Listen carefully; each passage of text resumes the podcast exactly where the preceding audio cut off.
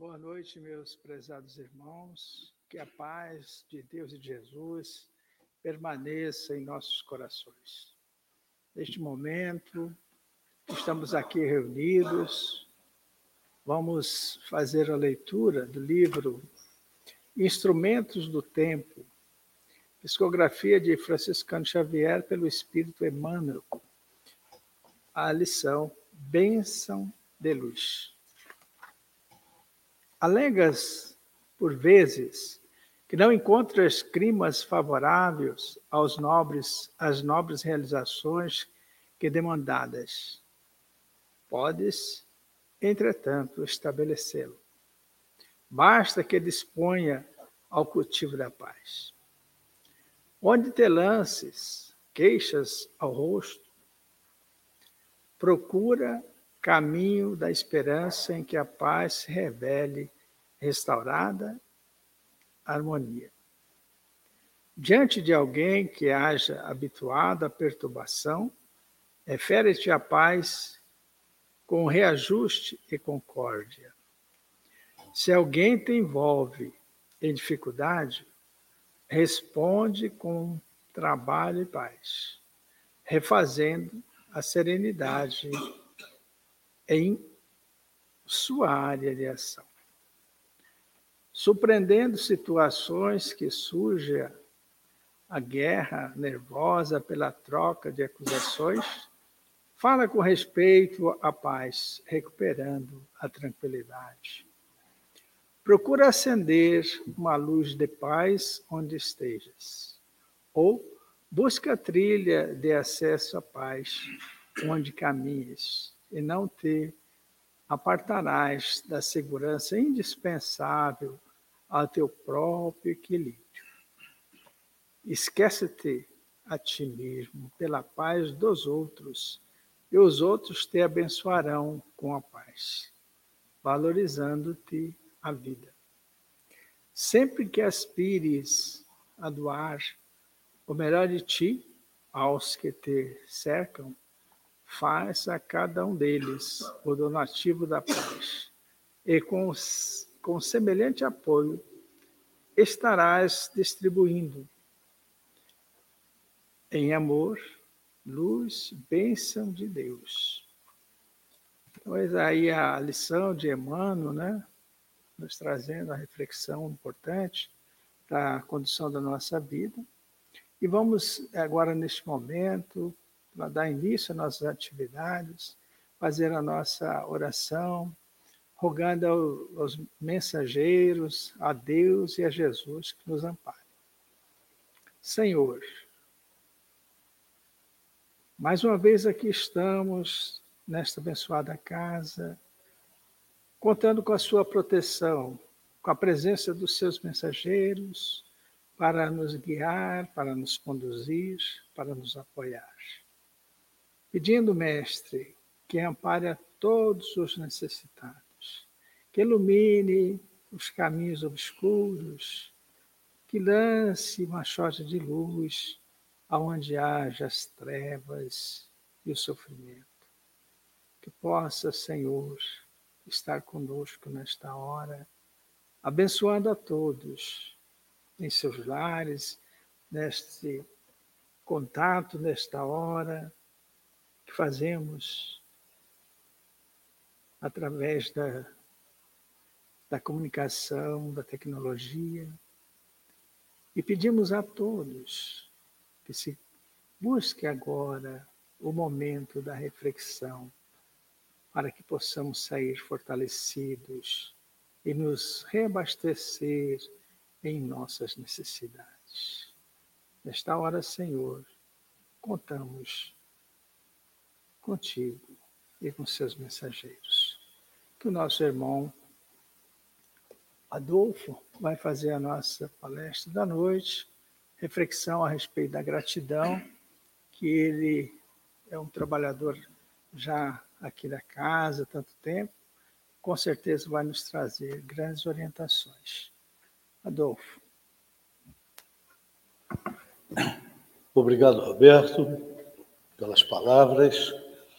E damos a boa noite a todos que nos assistem, que nos ouvem, por meio das redes sociais vinculadas à Casa de Atualpa. E boa noite a todos que comparecem aqui ao nosso auditório para mais uma das atividades da nossa casa tão querida, que traz tantas oportunidades para nós adquirirmos conhecimento e nos consolarmos. Gratidão. Foi com esse sentimento que hoje eu me levantei. E é com gratidão que hoje eu chego a esse auditório para poder divulgar a doutrina dos Espíritos. E é com gratidão que eu elevo o pensamento a Deus, porque Ele me acordou para que eu pudesse recomeçar a minha vida no meu dia a dia, me permitindo estar aqui hoje, mais tarde com a minha família e, quem sabe, passar um, um ano novo bem, né? Que já desejo a todos. Então, a gratidão é exatamente um dos elementos do nosso tema de hoje, que como o Roberto eh, divulgou, ele, o tema é a gratidão como caminho para a individuação. Esse título é da mensagem número 11 do livro Psicologia da Gratidão, de autoria do espírito Joana de Ângeles, pelas mãos do nosso querido e amado Divaldo Pereira Franco. Vamos relembrar, né? Joana de Anjos é um espírito que tem tão, tanto nos ajudado e às vezes grande parte de nós não conhece um pouquinho da sua trajetória. E brevemente vamos remontar a uma das, uma das primeiras, não, que nós pelo menos conhecemos dela, que foi no século I, que ela veio, reencarnou como Joana de Cusa, uma piedosa mulher que é citada inclusive nos evangelhos, e que ela mais tarde, ela morre queimada, viva, junto com o filho, e outros cristãos no Coliseu, em Roma. Depois nós temos notícia de, de Joana no século XIII, na época de Francisco de Assis, quando ela viveu uma, um episódio com Francisco de Assis, e foi nessa condição que ela aparece para Edivaldo Franco. Né? Depois nós vamos ver Joana em Salvador, no ano de 1761 a 1822, com a Soror Joana Angélica de Jesus, e ela se tornou uma, uma das mártires da independência do nosso país. No México, Joana aparece nos anos de 1651 a 1695 como a Soror Joana Inês de la Cruz, e nessa condição, nessa encarnação, ela foi a maior poetisa reconhecida é, na, na língua hispânica. Tem até um filme, eu já assisti esse filme a respeito da sua vida. Até o momento, Joana de Ângeles já escreveu pelas mãos de, de Valdo Franco mais de 60 obras. 31 delas foram traduzidas para oito idiomas sendo que também já foi traduzido oito obras para o sistema Braille, né? para aqueles que não enxergam. E de 1989 para cá, Joana começou a desenvolver uma outra mensagem a nos enviar, né? também por Divaldo Franco. São obras de profundo conteúdos psicológicos, que ficaram conhecidas como a série psicológica de Joana de Ângeles, onde está inserida exatamente essa obra, da onde se retirou a mensagem da nossa palestra de hoje. E própria, só para conhecimento nosso, né, e interesse de quem quiser adquirir a obra toda ou alguns dos livros, são cerca de 17 livros, a, a proposta da série psicológica é, encontra-se em plena consonância com a doutrina espírita houveram alguns espíritos, poucos espíritas, que disseram que essa obra de psicologia não teria nada a ver com o espiritismo. Né? Mas, ao contrário disso, isso foi rebatido, encontra-se em plena consonância com os postulados básicos do espiritismo.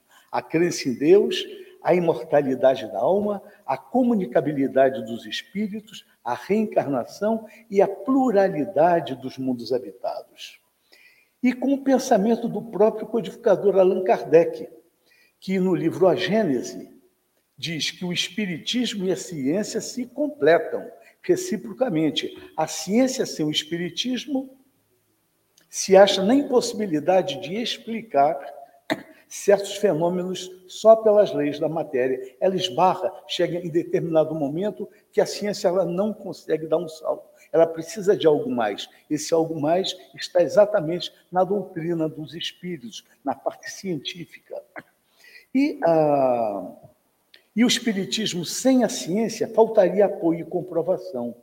E recordemos que Allan Kardec colocou no subtítulo da revista espírita o termo Jornal de Estudos Psicológicos, dando a entender a importância de estudar, de estudar a alma como um todo e não em partes.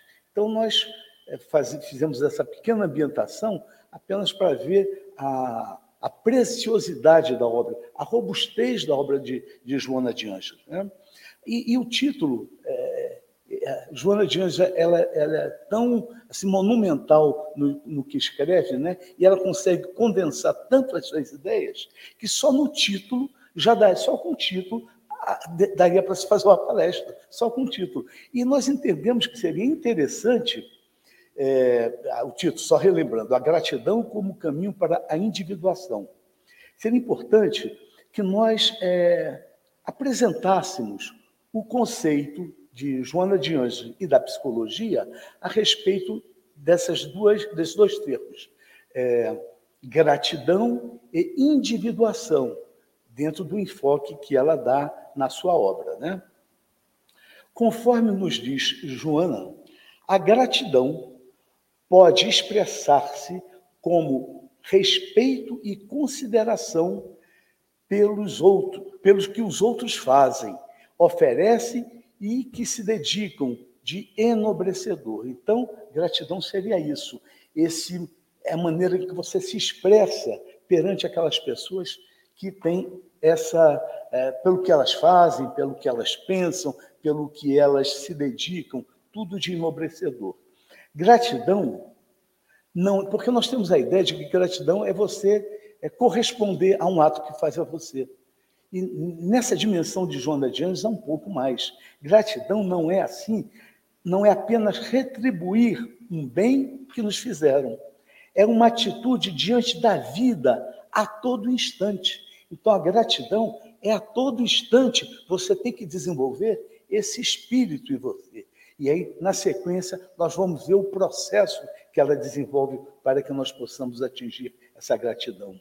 Isto porque, diz Joana, a gratidão é um dos mais grandiosos monumentos do desenvolvimento ético-moral do ser humano. Está íncita, quer dizer, está inserida na individuação, quando tudo adquire beleza e significado. E agora eu pergunto para vocês, mas não preciso responder: o que, que é individuação? É, Espiritismo também é cultura, né? Ele traz umas palavras assim que a gente não costuma usar no nosso vocabulário do dia a dia. E, logicamente, os psicólogos é igual no direito. Eu sou advogado, no direito tem determinados termos que só nós advogados sabemos, o médico da mesma maneira. E na psicologia tem esse termo individuação, na psicologia analítica, né? Então, por conseguinte, a individualização é a conquista mais expressiva do processo evolutivo do ser humano. E qual é a conquista mais expressiva do ser humano no Espiritismo? É nós atingirmos a perfeição através de um processo. Então, vê, a ciência falando o que o Espiritismo também fala. Aparentemente, se resume na vitória do self, quer dizer, a minha essência, o que eu sou, na minha, minha essência, a vitória do self em relação à sombra e ao ego. Então, quando nós, como essência, vencemos o ego, vencemos a sombra que ainda está em nós, nós atingimos, então, nessa conceituação, a perfeição. Se é, reconhecendo como eu e tem consciência da própria identidade quando nós vencemos o ego. É a vitória do espírito sobre a matéria. Então, nós estamos num processo de aprendizado para vencermos a matéria, aquilo que nos puxa para o primário, para o, sen o sentido, para o que é sensorial. E ela segue. Em uma análise mais simplista, pode-se asseverar que a individuação é algo semelhante à autoiluminação dos místicos ou à conquista do reino dos céus. Então, vem que Joana, ela, ela traz a ciência da psicologia para o, a, os termos da nossa religião é, espírito cristã. Né? Então, ela assemelha ao reino do céu, que todos nós conhecemos. O que é atingir o reino dos céus? É atingir a paz interior. Bem-aventurados, né? aqueles que atingem. O reino dos céus está dentro de vós, como Jesus nos falou. Então, quando nós atingirmos essa pacificação dentro de cada um de nós, vencemos tudo que nos arrasta para a matéria, nós então estaremos atingindo essa individuação, essa, essa, essa perfeição que todos nós um dia chegaremos. Então, o reino dos céus proposto por Jesus. Quando o indivíduo se liberta das exigências imediatistas do ego. O ego, ele nos exige toda hora alguma coisa. E quanto mais nós vamos cedendo a ele, mais ele suga, mais ele te propõe alguma coisa e vai te sugando. E para você fugir dele, sair dele, é, é, não é fácil, não. Não é, não é fácil, não. Então, mas isso é, é, um, é, um, é um processo que, através de estudo, de esforço, nós vamos atingindo na vida. Então, quando nós vencemos essas exigências imediatistas do ego, nós vamos nos transformar, como diz Joana, num oceano de amor e de tranquilidade, passando a vivenciar experiências emocionais superiores sem tormentos nem ansiedades. Eu acho que a gente chega lá, a gente chega lá, porque a ansiedade, ainda mais hoje, nos dias de hoje, né, parece que o mundo está todo é, voltado ao momento agora da humanidade, em todos os lugares. Né? É, guerras em vários é, países, é, eleições no nosso país, enfim, estamos num processo ansioso. Ela diz, para, vamos, não deixa que o ego coloque você em situações é, difíceis na vida. Né? E o principal foco da individuação é o conhecimento de si mesmo, que na doutrina espírita nós chamamos da nossa transformação moral, né? essa reforma íntima que nós fazemos. E lá na psicologia, eles, é, a, o foco da individuação, quer dizer, para você chegar na perfeição, é através desse processo. E na doutrina dos espíritos, inclusive, é o objetivo da nossa doutrina a, a atingir a perfeição moral da humanidade, que passa exatamente pela nossa transformação individual, cada um fazendo a sua parte, um dia a humanidade estará é, é, transformada. Então, com essas conceituações de gratidão e de individuação, já podemos adiantar que o título da mensagem significa o caminho para a conquista interna do sentimento de gratidão para evoluir e chegar à perfeição. É isso que Joana vai nos conduzir na sua mensagem. Aí vocês imaginam, eu estava comentando até com o Alexandre ainda há pouco, eu faço leitura é, de Joana de Anjos todo dia, então tem assim, dois parágrafos. E ela tem uma capacidade de síntese que naqueles dois parágrafos ela fala o que tem num livro. Agora vocês imaginam essa mensagem dela, sinteticamente, são 15 páginas.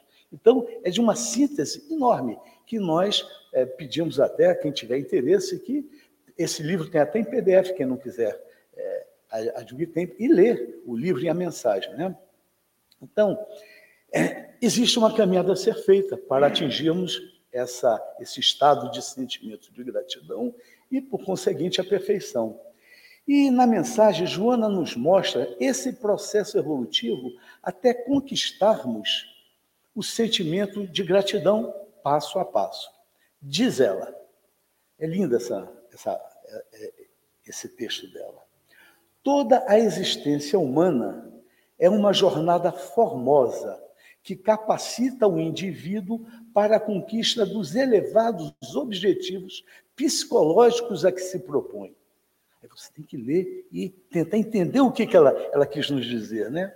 Ou seja, na nossa linguajar espírita, nascemos simples e ignorantes Cada encarnação deve ser aproveitada, vencendo-se as provas que nós mesmos escolhemos, para crescermos em moralidade e conhecimento até atingirmos a, a perfeição. Ela falou no linguajar psicológico e a gente vai, dentro do possível, falar no nosso linguajar espírita.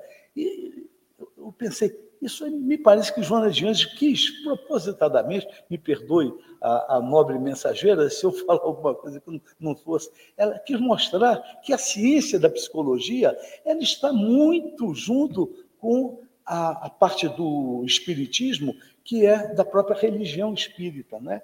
porque é, eles andam passo a passo. E segue Joana dizendo assim: uma vida sem significado psicológico. O que seria isso?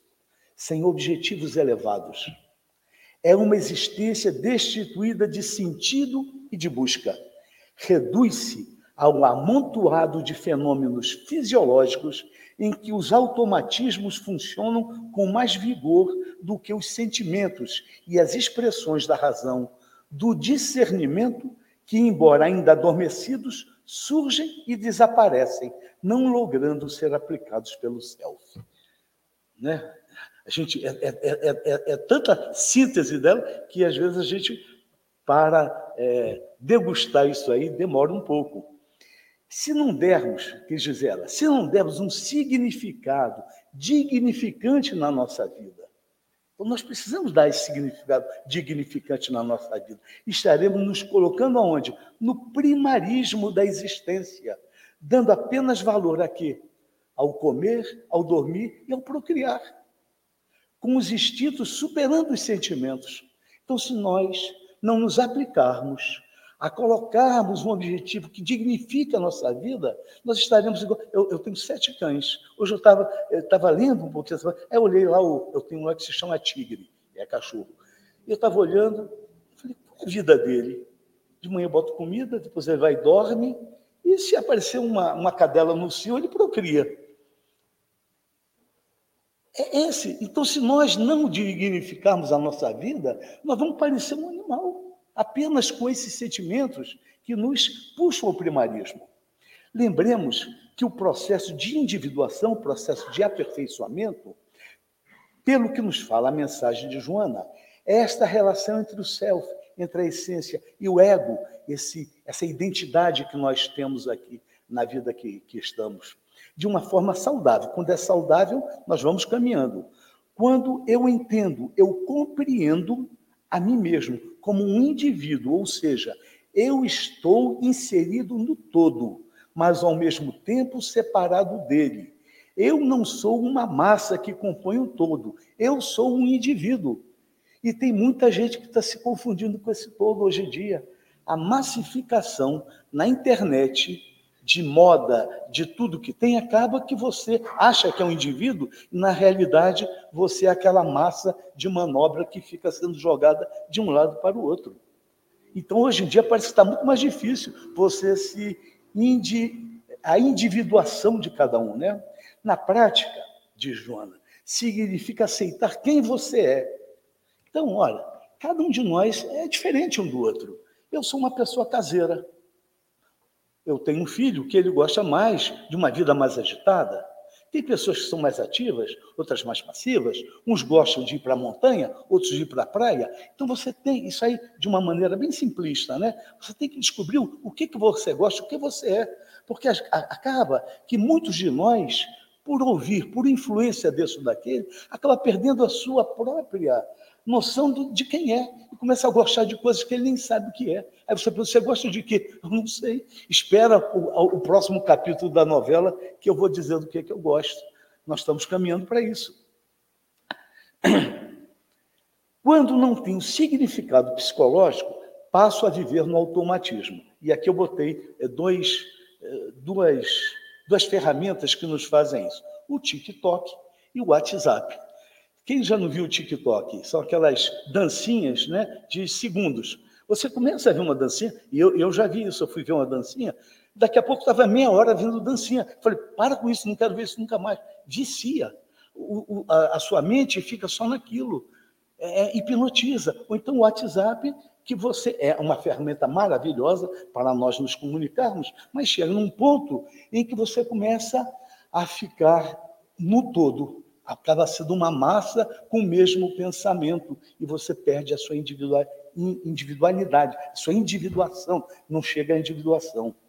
Por quê? De Joana aqui, seguindo Joana, né? A predominância do ego é caracterizada pelos interesses mesquinhos, num estádio de consciência de sono, sem imediatos vislumbres da realidade. Quando o ego começa a falar, parece até que é verdade. Tem coisas que ele fala para você, e você fala, isso é verdade. Ele, ele, ele faz umas conjecturas através de situações que acontecem na nossa vida ou que aconteceram, e ele começa a concluir coisas na sua cabeça que parece que é uma verdade aquilo. Quando você vai ver, nada daquilo acontece. Mas ele começa a. Porque ele vive dessa energia. Por isso que na meditação se diz que o único momento onde o ego não te atinge é quando você está no presente, no aqui e agora. Fora isso, você está no passado, no futuro, é onde essas energias são consumidas pelo ego para a sua própria sobrevivência. E falando nesse, nesses imediatismos, nesses vislumbres da realidade, vamos à doutrina que diz que é o interesse pessoal, é o egoísmo querendo nos dominar. Porque o ego vem, egoísmo vem de que? Vem de ego. Então, quando o ego começa a sair da sua normalidade, que nos dá identidade, isso é bom, quando ele começa a inchar, não tem outra situação que não seja o egoísmo. Ele quer sentir os prazeres. Ele não pensa em mais nada, ele quer para ele. E aí nós vamos na questão 914, fazendo um parênteses aqui a Joana de Ângeles, na questão 914 do Livro dos Espíritos, onde Kardec pergunta: Fundando-se o egoísmo no sentimento do interesse pessoal, bem difícil parece extirpá-lo inteiramente do coração humano. Chegar-se-á a consegui-lo? Será que um dia nós vamos conseguir tirar do nosso coração esse sentimento do interesse pessoal, do egoísmo? E os espíritos respondem: à medida que os homens se instruem acerca das coisas espirituais, menor valor dão às coisas materiais. Esse é o nosso processo de crescimento. Depois, necessário é que se reformem as instituições humanas que o entretêm e excitam. Isso depende da educação. Então, a gente está um pouco, aparentemente, um pouco longe, né? Esperamos que alguma coisa aconteça, que realmente as nossas instituições humanas comecem a fazer esse entrelaçamento dos dois mundos, porque nós não somos apenas é, situações, é, é, criaturas materiais, somos espirituais, particularmente espíritos imortais. Dá licença, uma água.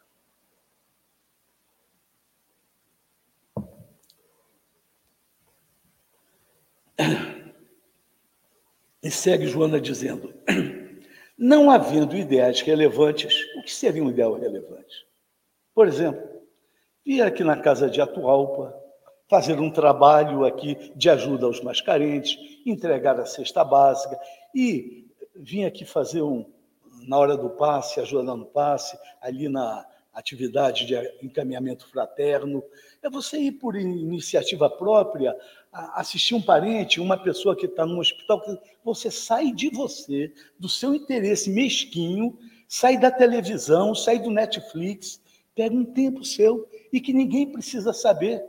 E você vai aprimorar em você esse sentimento de ver o outro, de enxergar o outro, para que você possa se desvincular do interesse pessoal e do egoísmo. Isso é exercício. Isso não brota em você de um dia para outro porque você quer. Não. Você tem que exercitar esse, esse procedimento, esse comportamento. Então diz, não havendo ideias relevantes, nós exemplificamos, é, o sentido existencial é tímido. Então, se você não faz um trabalho que você saia do, do ego, do interesse pessoal, os, a, o sentido existencial ele é tímido. Você perde um pouco o sentido da vida, contentando-se com as satisfações orgânicas e os prazeres dos instintos, encarcerados nas sensações ficar em casa vendo televisão, saindo para resolver questões suas pessoais ou procurando né, prazeres que te tragam prazeres sensoriais. E aí você vai para vários lugares aí que estão te esperando, cheio de irmãozinhos lá, que depois vão ser atendidos aqui na casa. Não é não, Paulo? Esses irmãozinhos vão lá te atormentar para a bebida alcoólica, para a droga, para o século de descontrolado. Então, é uma escolha que você faz. Estamos no mundo de provas e expiações, aprendendo ainda por aqui. Né?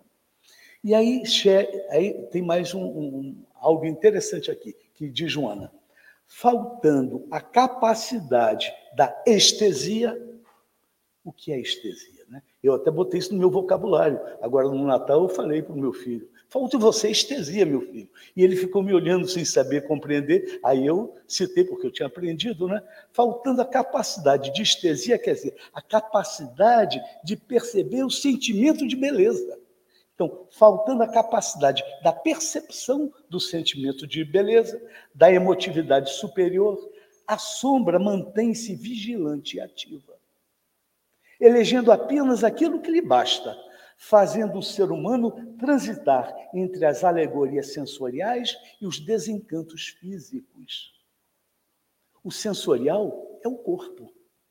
Se o teu prazer está apenas nisso, vives no materialismo, doutrina que para o Espiritismo deve ser destruída. E eu não estou usando uma palavra forte.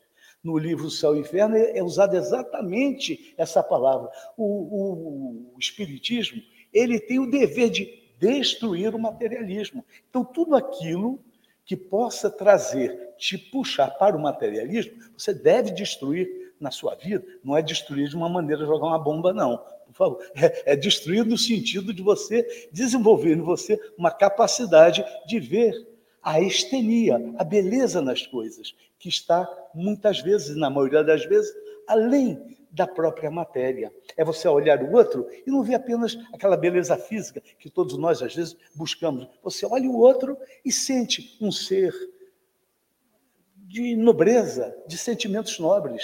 Então, pouco importa aquela vestimenta carnal que ele esteja. O seu olhar já possa se desenvolver num outro sentido. E segue Joana dizendo: Enquanto, porém, consegue manter os gozos, tudo segue bem. A pessoa está numa boa, é aquele materialista. Ele está numa boa, está tudo indo bem, ele está só tendo prazer. E é suficiente. Até que momento? Até o instante em que outros fenômenos inevitáveis acontecem, aqueles que atingem o corpo no processo degenerativo, tais como as enfermidades, os transtornos emocionais, as dificuldades sociais e a perda daquilo em que se compraz. É natural. Eu, daqui uns dias eu faço 70 anos, mas eu, eu, eu já tive, eu, eu já tive engateando, caminhando, já fui adolescente e já fiz esporte. Então, hoje em dia, quando a gente se olha, se você não tem essa capacidade de se enxergar além do que é, você puxa vida, cabelo caiu. Até, até que eu gosto de, de ficar sem cabelo. O cabelo caiu, a, a barriga já aparece, né? há, há uma flacidez e eu já caminho um pouco mais, dói o, o, o nervo ciático, né? Agora você imagina se uma pessoa apenas sente a sua vida dentro desse ambiente material, normalmente se suicida ou vai enlouquece ou faz besteira na vida, ou então passa ao ridículo de querer, depois dos 70, 80 anos, parecer um garoto de 15 que muita gente faz isso, bota uns boné, bota uma coisa, acha que está com a turminha ali. Então, são situações que acontecem na vida. Nós vemos isso no dia a dia. Então, é importante nós termos essa noção que tudo é transitório no nosso mundo. Então, vamos nos voltar para aquilo que é, é, é permanente. É termos a percepção de que nós somos espíritos imortais. Essa percepção nós temos que ter. E Joana nos traz isso com, com grandiosidade. Então, essas pessoas transformam a caminhada terrestre num martírio, num verdadeiro sofrimento, em que a revolta e a queixa se instalam per perversamente em suas vidas, né? Mas tem uma figura aí que surge que é maravilhoso, né? Deus, na sua infinita bondade e justiça, nos impulsiona para reagirmos a essa situação, querendo ou não. Então, essa pessoa que está nesse processo de autodestruição, ele querendo ou não, ele vai sair dessa, nessa vida ou na outra. Por isso, quando eu falo sair ou não, vamos ver isso como uma continuação. A vida é uma só, encarnação após encarnação. E, e, e o que é que dá esse impulso no ser para ele progredir? É uma lei que chama lei do progresso. É um motorzinho que está instalado em cada um de nós, que encarrega-se de impulsionar o espírito. Estou falando isso de uma maneira alegórica, né? Mesmo quando negligente e irresponsável, há outras experiências que o despertem para o vir a ser. E qual é essa experiência? O que, que vai acontecer? O que, que vai mover? Qual é o combustível desse, desse motorzinho? É o sofrimento. Ora, ele está ali a, achando que era aquele Tarzan. Agora ele, ele tá, virou um Papai Noel. Então, ele vai sofrer com isso. Da mesma maneira, em, em várias situações. Então, esse sofrimento, repetidamente, vai fazer com que ele desperte. E, e aqui Joana de Ângeles, é, ela fala isso com muita propriedade. O sofrimento, de qualquer matiz, é normalmente um instrumento de que a vida se utiliza para demonstrar ao inadvertido que a existência física não é uma viagem ao agradável, ao desfrutar dos contentamentos imediatos sem nenhum respeito pelo esforço pessoal, pelas lutas e mesmo pelas reflexões afligentes que alteram a percepção da realidade. Aí viemos nós e falamos: qualquer sofrimento vem para mostrar que você não está no paraíso. É consequência de uma lei de causa e efeito. Nós estamos num mundo de expiação e provas. Então a gente tem que ter a percepção, por mais que a gente esteja numa situação agradável, nós não estamos no paraíso, nós estamos no mundo de expiação e prova. Ainda estamos mais perto do Neandertal do que do anjo é, Gabriel, né, lá do, dos arcanjos, estamos mais perto daqui. E aí tem essa situação né, que o sofrimento traz. A pessoa escolhe pelo seu livre-arbítrio o cigarro, a bebida, a droga. É proibido? Não, ele pode escolher fazer isso. Tem as leis humanas que aí tem a, a, a, sua, a sua aplicação, mas eu estou dizendo que quem daqui quiser sair daqui, acender um cigarro, entrar num, num bar e beber até o amanhecer, pode fazer isso. Mas qual é a consequência disso? Se não vier nessa vida, vem na outra. É um pulmão desgastado, que na outra vida você vai vir com algum tipo de, de problema. É um fígado, é uma família, às vezes, que se destrói com a bebida? Né? Quantas e quantas famílias não foram destruídas pela bebida? A pessoa não consegue, no primeiro sempre tem um momento que você pode dizer não. Depois você pode até perder o controle. Mas existe um momento na vida que você pode dizer não. Mas se você não diz um não, isso passa a ser um costume, um hábito, você vai sofrer os reflexos disso. E o sofrimento vai ser a mola que vai te impulsionar a mudar de vida.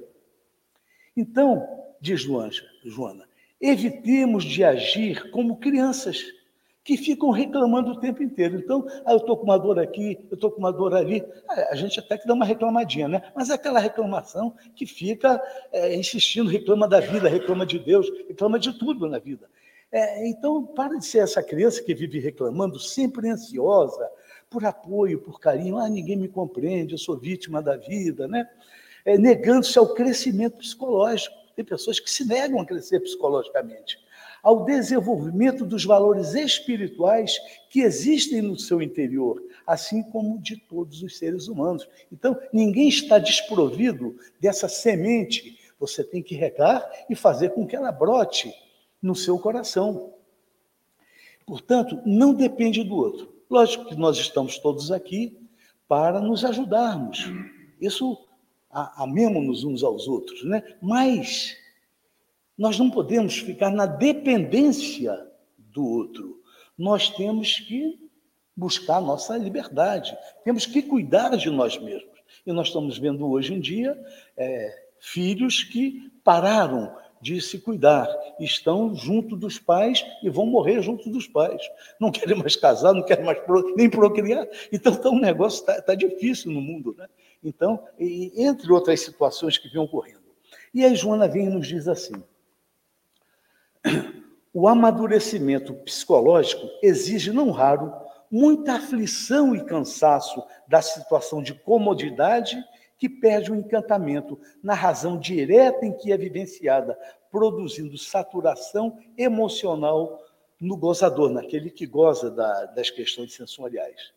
É mais ou menos assim. Ah, eu estou com uma, uma gordurinha aqui no meu abdômen. No outro dia eu falo, eu estou com que chato isso, não queria ter essa gordurinha. Ou então eu sou magro demais, eu queria engordar um pouquinho mais, queria botar um músculo aqui em mim. Ah, eu tenho uma, uma Kombi e ela, ela só pega no tranco. E todo dia eu boto essa Kombi no tranco. Todo dia eu reclamo da minha gordurinha. Todo dia eu reclamo isso, mas não faço nada para sair disso.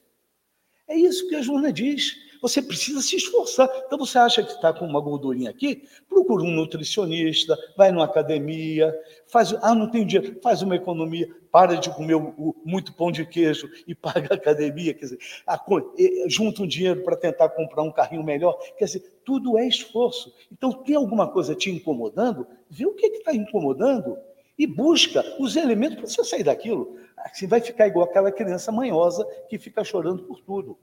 Então, eu tenho que me cansar de fazer o que eu faço, porque a gente só vai tomar uma atitude quando a gente se cansar de fazer aquilo que a gente está fazendo repetidamente. Aí chega um ponto que você fala assim: basta. Aí sim, aí você vai tomar uma atitude na sua vida. Eu acredito que o nosso tempo daria até para contar uma historinha que a Joana de hoje fala.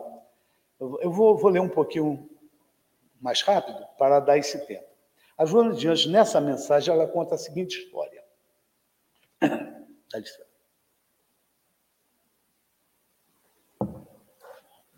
Condutor da mesa, água, por favor. Obrigado, viu, Roberto? Tá, com esse calor é bom beber uma água. Eu ainda falo muito rápido. Diz assim, Joana. Certo genitor, laborioso e dedicado ao dever, tinha um filho que, ao contrário, era fútil, vivendo como parasita explorador do pai. Aplicava o tempo nos gozos materiais e na consumpção das energias morais, mesmo que escassas.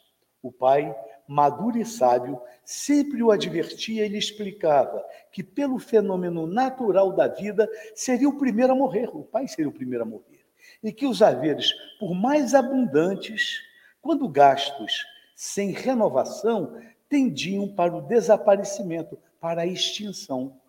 Informava o filho que os amigos que o cercavam não lhe tinham a menor estima, antes se interessavam pelos recursos de que dispunha, e quando esses escasseassem, também desapareceriam. Os conselhos soavam como velha balada conhecida e recusada.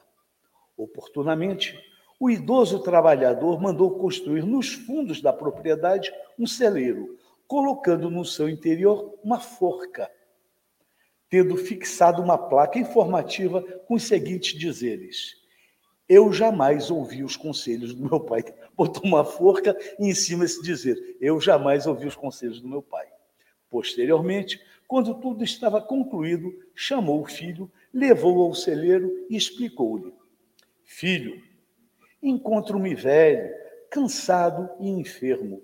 Quando eu falecer, tudo que me pertence passará à sua propriedade. Caso você fracasse, porque atirará fora todos os bens que lhe transfiro, peço-lhe que me prometa que usará esta forca como medida de reparação do mal que nos fez a ambos. O paizão esse, né?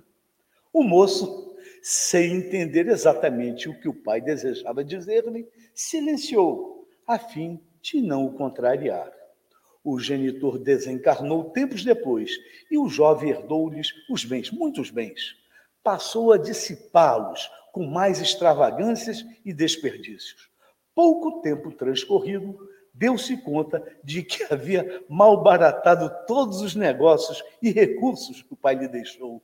Estava reduzido à miséria, à solidão, até mesmo porque os falsos amigos abandonaram-o. Recordou-se do pai e chorou copiosamente. No pranto, recordou-se da promessa que lhe fizera de que se enforcaria após o fracasso. Trêmulo de emoção, desordenada, dirigiu-se ao celeiro e lá encontrou a forca, assim como os dizeres terríveis. Teve uma iluminação, concluindo que essa seria a única vez na sua existência em que poderia agradar ao homem nobre que fora seu pai e sempre vivera decepcionado com a sua conduta. Ele falou, nunca fiz nada para meu pai, vou me enforcar. Subiu então na forca, colocou o laço no pescoço e atirou-se ao ar. O braço da engenhoca era oco e partiu-se, caindo dele diversas joias, diamantes, rubis, esmeraldas. Uma verdadeira fortuna caiu sobre aquele jovem que estava em verdadeiro desespero. E com um bilhete que informava: Esta é a sua segunda chance. Eu amo de verdade seu pai. Olha, que, que beleza, né? A partir daí, a vida tomou novo rumo para esse filho. E ele mudou completamente a maneira de encarar as oportunidades da vida. Então, Joana nos traz aqui a ideia de uma segunda chance. Uma segunda chance que o Pai não dá duas, ele dá infinitas chances. Ele criou a eternidade.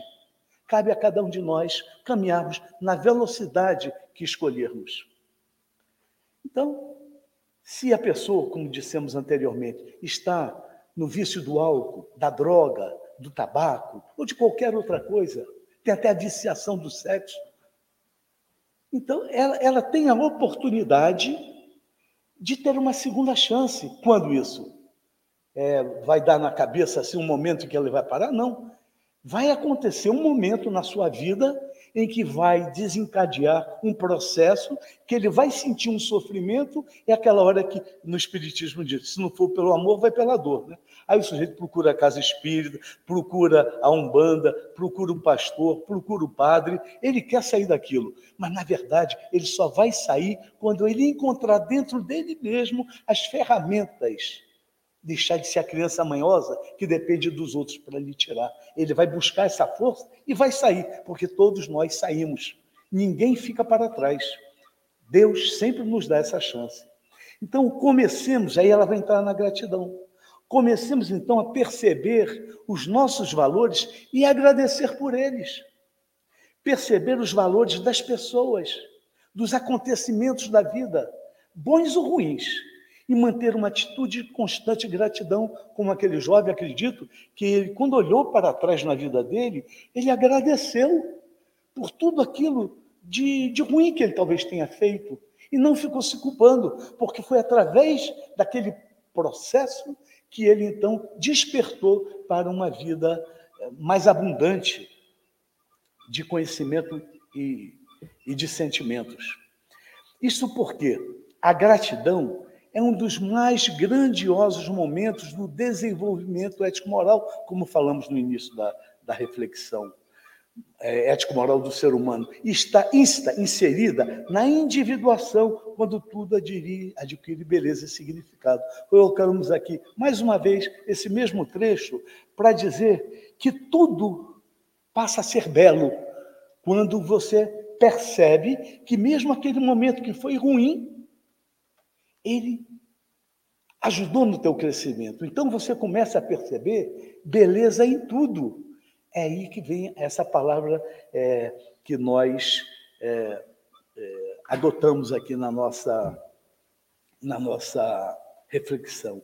A gratidão é, portanto, um momento da individuação. A gratidão é um momento da perfeição.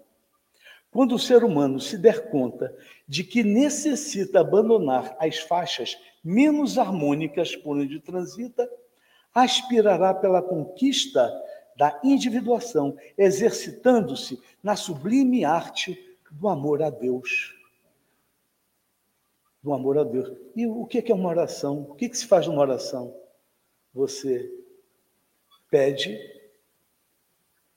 agradece. Você pede e você agradece. Então, logo na, na, oração, você sempre agradece. E é aqui que ele fala isso. Pela conquista da, individuação, exercitando na sublime arte, arte do amor a Deus, ao próximo e certamente a si mesmo. Abandonando o egotismo e, e vivenciando o altruísmo como forma segura de realização plena no rumo da gratidão. A gratidão é, portanto, um momento da individuação quando o ser humano recorda o passado com alegria.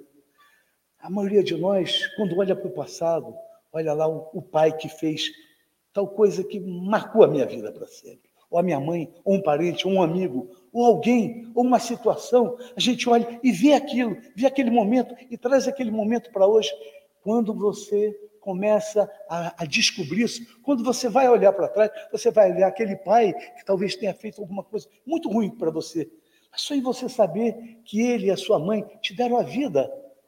Quando você vê que eles te deram uma família, exatamente a família necessária para você aprender. Quando você percebe que aquele amigo que te aborreceu, na realidade, ele despertou em você alguns outros sentimentos, você começa a perceber que tudo no passado é beleza. Tudo no passado é beleza. E às vezes a gente deixa de ir por uma, uma festa de Natal. Eu não vou na festa de Natal porque lá tem meu primo que eu não vou com a cara dele. E eu não vou na festa de Natal. Mas você deixou de, de curtir 20 outros que você gosta que estavam lá. Ah, eu não vou em tal lugar porque fulano está lá. Aí você deixa de apreciar uma série de coisas boas na vida. Então, o olhar tem que ser sempre do belo em tudo. Só existe o belo. O olhar que não é belo, ele está no ego, ele está nos sentimentos, nas sombras. E o processo de evolução é exatamente tirar essas sombras de dentro de cada um de nós e despertar para o que é belo. Porque Deus é beleza na maior das suas expressões. Então, é esse que é o nosso despertar que devemos buscar. Alegrando-se com o presente, encarando o futuro sem nenhum receio, porque os arquétipos responsáveis pelas aflições foram diluídos na consciência, não restando vestígios da sua existência. E aí Joana de Anjos finaliza com uma frase assim: a gratidão abrange os sentimentos que dignificam os seres humanos e os tornam merecedores de felicidade quando estarão instalando no íntimo o decantado reino dos céus, conforme proposto por Jesus, o maior psicoterapeuta da humanidade. Então, meus irmãos, esta eu, eu sou grato à Casa de Atualpa. No momento que me deram esse tema, eu falei, meu Deus, o que, que eu vou fazer com esse tema? Mas quando você começa a ler e você começa a aprofundar, eu, eu só tenho gratidão à Casa de Atualpa por esse tema que me, me brindou, né? que é, é a gratidão como caminho para a individuação. E acredito e espero que cada um dos que nos assiste e que eu sou grato, que agora eu vou agradecer a, a vida inteira por tudo na minha vida, né? A, a, gratidão, até oito infartos eu tive, eu sou grato por eles. Foi uma, uma vivência maravilhosa. Né? Oito, quatro no livro, mas depois o médico me falou que teve mais quatro. Então, eu sou só grato por tudo na vida, né? pela família, por tudo. já vamos amanhecer agradecendo a Deus por acordar, por olhar por poder enxergar, por poder caminhar, e mesmo que está com algum problema de saúde, obrigado por esse problema que me ocorre, que me faz despertar para momentos melhores que eu posso buscar na vida. Então, essa é a mensagem que Joana nos traz, com tanto amor, com tanto carinho, dessa abençoada, é, esse abençoado espírito que a todos nos brinda com mensagens maravilhosas. E obrigado, gratidão a vocês que estão nos assistindo. Que a paz de Deus esteja no coração de todos. Muito obrigado, que assim seja.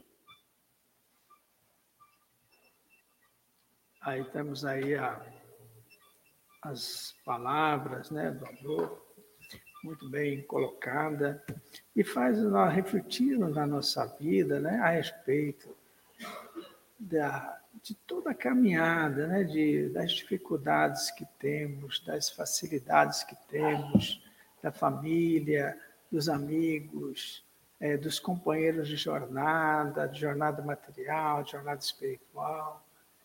Quanta gratidão né, nós temos que ter ao nosso Pai Celestial, que nos brinda né, todo dia com a vida, com a oportunidade de acordar, com a oportunidade de recomeçar a nossa caminhada. Né? Então, é, eu sou extremamente grato a Deus em função de que colocou na nossa vida essa doutrina, né? nos colocou no caminho é, da mediunidade, que nos trouxe a oportunidade de trabalho com Jesus. Isso é, só tenho que agradecer mesmo, né? Com toda esta essas oportunidades, né? Hoje, nos tempos que estamos, no linear da regeneração, segundo é, Bezerra de Menezes, né? o trem já partiu, só que estamos ainda na madrugada, está escuro e parece que não mudou nada, né? mas tudo está caminhando, tudo está se transformando e nós estamos aqui na grande oportunidade da nossa vida. Talvez uma das maiores oportunidades que estamos tendo na nossa vida é estar neste momento encarnado e buscando encontrar o nosso caminho. E por isso que somos gratos ao nosso Pai e ao nosso Mestre amado Senhor. Os avisos que temos aqui no sábado, às 7 horas, 19 horas, é, do dia 31 de dezembro, né? De 19 às 20, é, é a, a noite de prece, apresentação do, de Paulo de Tarso, né? Que vai trazer aqui a, a mensagem da Casa de Atualpa, nos contando de tudo que acontecer os acontecimentos e as propostas para o próximo ano. Então, é, convidamos a todos para que no dia 31, no sábado, às 19 às 20 horas, ou esteja aqui ou esteja nas redes sociais que a mensagem será passada.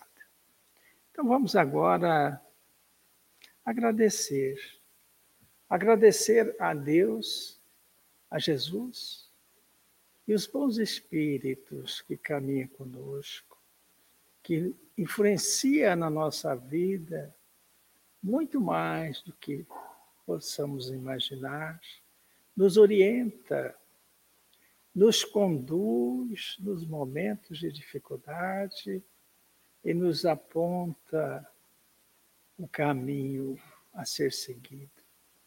Agradecer, Senhor, por aqui estar, por poder participar dessas atividades espíritas, por poder conhecer, ter conhecido esta doutrina que tanto nos traz alegria e felicidade. Agradecer pelo momento que estamos vivendo na Terra e pedir, Senhor, que ilumine a todos os caminhos, ilumine aqueles que estão na direção do nosso país e os que estarão no futuro. Ilumine, Senhor, a todos nós que estamos lutando para continuar o caminho do bem, para trilhar este caminho com segurança nos ilumine, nos fortaleça e nos ampare. E agora, fazendo a prece que Jesus nos ensina, que deixou para nós com todo amor e carinho, para que pudéssemos aprender a agradecer ao Pai. Pai nosso que estás no céu, santificado seja o vosso santo nome. Venha a nós ao seu reino. Seja feito, Senhor, a sua vontade, assim na terra como nos céus. Dai, Senhor, o pão nosso de cada dia. Perdoai, Senhor, as nossas dívidas, assim como nós perdoamos nossos devedores. E não nos deixe cairmos em tentações, e livrai-nos de todo mal, porque o seu reino, poder, a glória para todos sempre. Colocamos essa prece, Senhor, a seus pés, para que seja levada em benefício dos mais necessitados que habitam o planeta. Que assim seja, Senhor. Obrigado. Então, agora, os irmãos que tiverem interesse de tomar o passe, o passe não é obrigatório.